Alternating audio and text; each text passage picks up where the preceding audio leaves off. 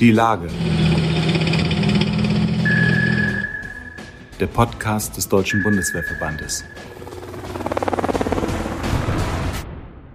Der Deutsche Bundeswehrverband ist für alle Menschen in der Bundeswehr da. Je nach Statusgruppe unterscheiden sich die Probleme, doch der DBWV geht alle gleichermaßen engagiert an. Das gilt natürlich auch für Mannschaftsdienstgrade. Erst unlängst wurden ihre spezifischen Fragen bei einer Fachtagung in Berlin erörtert. Geleitet wurde sie vom ersten stellvertretenden Bundesvorsitzenden, Staatswirt Thomas Schwabbacher, den ich heute im Podcast Die Lage des DBWV begrüßen darf. Mein Name ist Gunnar Kruse, ich bin Redakteur beim Deutschen Bundeswehrverband. Hallo Herr Schwabbacher, schön, dass Sie sich die Zeit genommen haben. Rund 118.000 Männer und Frauen dienen derzeit als Mannschaftssoldat in der Bundeswehr. Eine nicht zu unterschätzende Gruppe, nicht wahr? Ja klar, das sagt alleine schon die Zahl.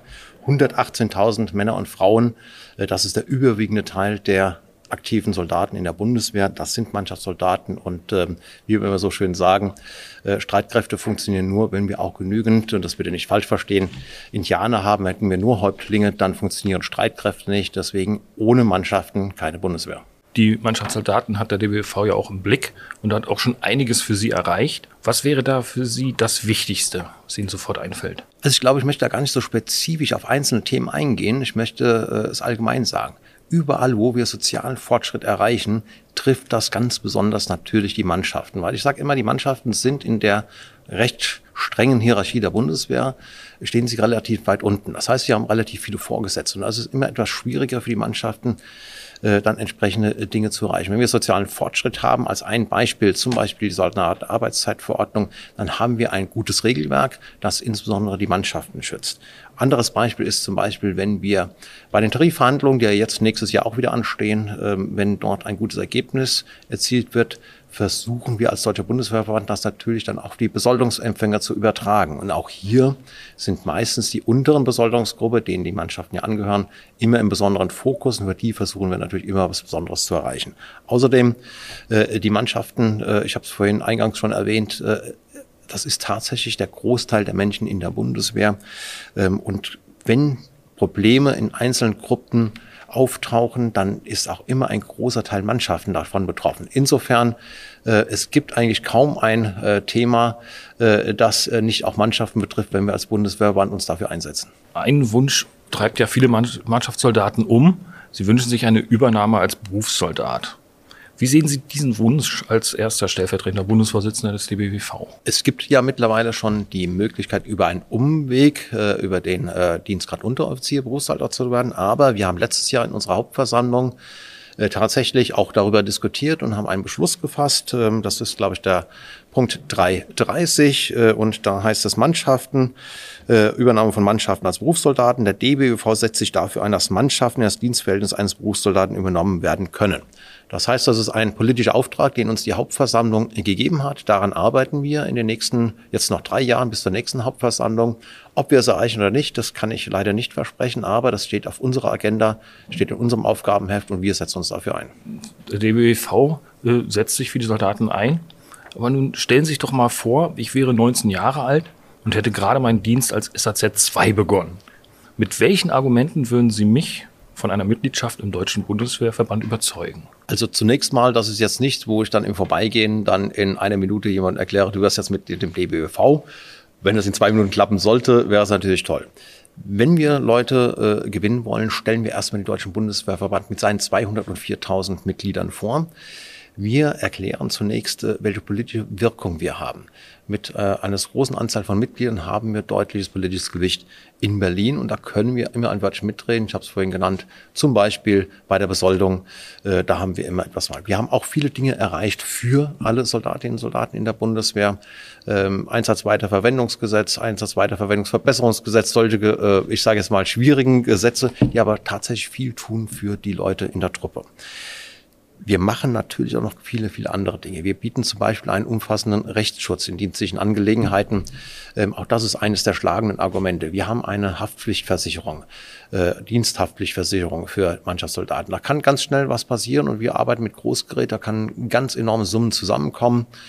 Ähm, und deswegen äh, haben wir dort, ich denke ein umfassendes Leistungsangebot, aber viel wichtiger, und das ist mein Punkt, den ich immer herausarbeite, äh, die Leute können Teil eines Teams sein, können Teil einer Gemeinschaft sein. Gerade Menschen, die in jungen Jahren Mitglied beim Bundeswehrverband sind und dann vielleicht nach zwei oder vier Jahren als SAZ die Streitkräfte verlassen. Es gibt viele, die auch über das Dienstzeitende hinaus weiterhin Mitglied bei uns bleiben äh, und sehen das immer noch als gute Verbindung zur Truppe, zur Bundeswehr. Und diese engagieren sich dann gegebenenfalls auch noch ähm, als Reservistendienstleistende dann auch in unseren Kameradschaften. Also von daher, wir sind eine starke Gemeinschaft, wir können viel erreichen und jedes einzelne Mitglied, das bei uns Mitglied ist, kann auch mitarbeiten. Ich wünsche mir dann auch immer, dass viele Menschen mitarbeiten. Gut, also ich wäre da schon mal überzeugt. Doch über die reine Mitgliedschaft hinaus braucht der DBV ja auch besonders engagierte Mitglieder. Wie würden Sie versuchen, mich für eine aktivere Mitarbeit, vielleicht sogar für ein Mandat in einer Trucker zu gewinnen? Was, was hätte ich davon? Mal also, so gesagt. Zunächst mal müssen wir Nord ähm, auch in den Köpfen, ich gehöre ja auch zu der etwas älteren Generation, müssen wir das eine oder andere aufbrechen. Die typische Truppenkameradschaft sind meistens äh, ältere Unteroffiziere, ein paar Offiziere sind dabei äh, und die gestalten eigentlich das Verbandsleben vor Ort. Ähm, das war durch die Geschichte geprägt, ganz einfach. Wir hatten nur wehrpflichtige Soldaten, das heißt, die SAZ-Mannschaften waren bis vor zehn Jahren war das eigentlich eine Seltenheit. Mittlerweile haben wir keine äh, Wehrpflicht mehr. Also die Wehrpflicht ist ja allgemeine Wehrpflicht ist ausgesetzt worden. Das heißt, jetzt haben wir einen äh, geringen Anteil freiwillig äh, Dienstleistende, aber einen sehr, sehr großen Anteil Soldaten auf Zeit im Dienstgradmannschaften.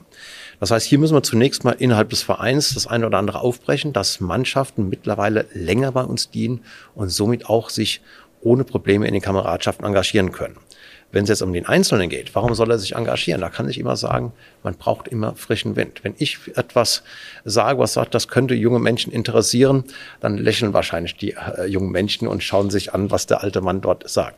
Wir brauchen als Bundeswehrverband immer den Impuls von unten, den Impuls aus der Truppe, den Impuls von jungen Soldatinnen und Soldaten. Deswegen haben wir auch das Projekt Junger DBWV, das genau das zum Ziel hat Heute hier bei der Mannschaftstagen werde ich das natürlich dann auch nochmal thematisieren, äh, dass wir auch hier aus diesen Reihen Mitarbeiter suchen bei diesem Team junger äh, äh, DBWV.